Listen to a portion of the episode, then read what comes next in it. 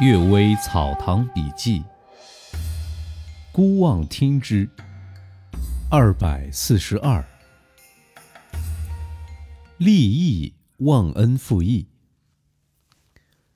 县县有个县令，对手下的利益很有恩惠。死后，他的家属还在县衙里。利益们没有一个人来慰问帮忙，勉强叫来几个。则都是凶神恶煞的样子，全不像县令在世时的模样。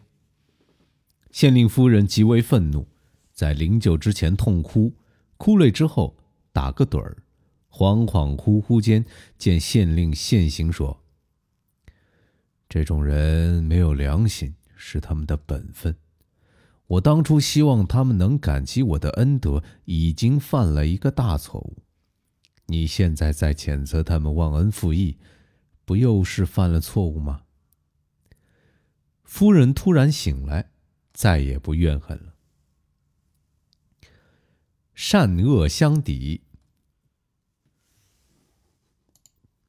康熙末年，张阁桥在河间县有一个叫刘横的人，这个横啊，读去声，因为他凶悍。强暴，所以得到这个称号。这并不是他原来的名字。这个刘横呢，居住在河边，正好啊，他碰上河水暴涨，小船载重过多的，往往被打翻沉没。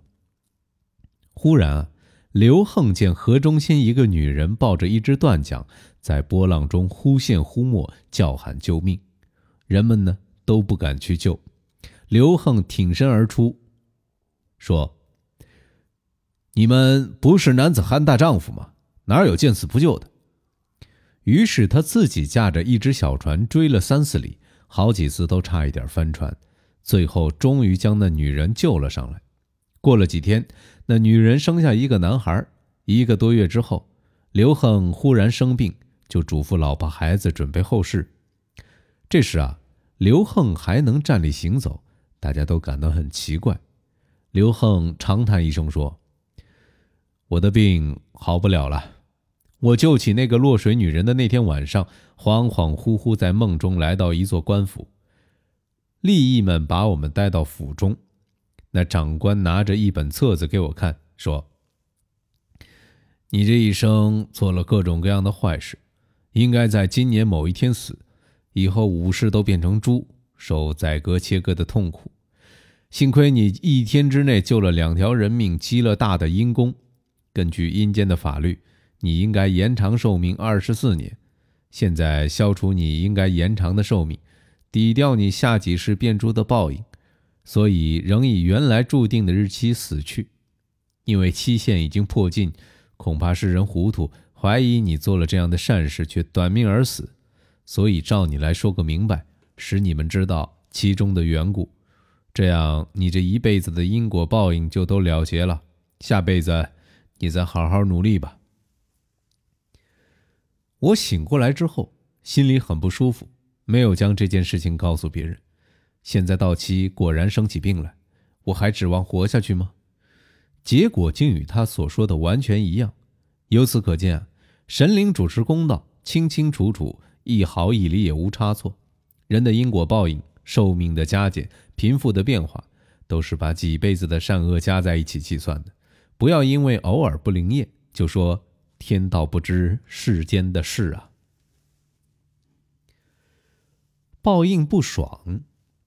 郑苏先说呀，有个人约邻居的妻子私下通奸，嫌自己老婆在家碍事，他一直欠着老婆娘家几贯钱，于是他让老婆带钱去还，老婆很高兴的去了。没想到啊，邻居的妻子没来赴约，而自己的老婆在路上巧遇上了强盗，他们把这老婆的衣服、裙子、首饰全部抢走，把她捆着扔在麦秆堆里。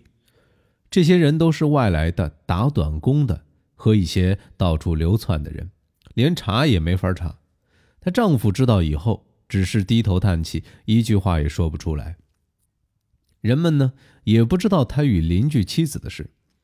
几年之后，村里有个老太婆的儿子挑逗别人家妇女，被老太婆发现了。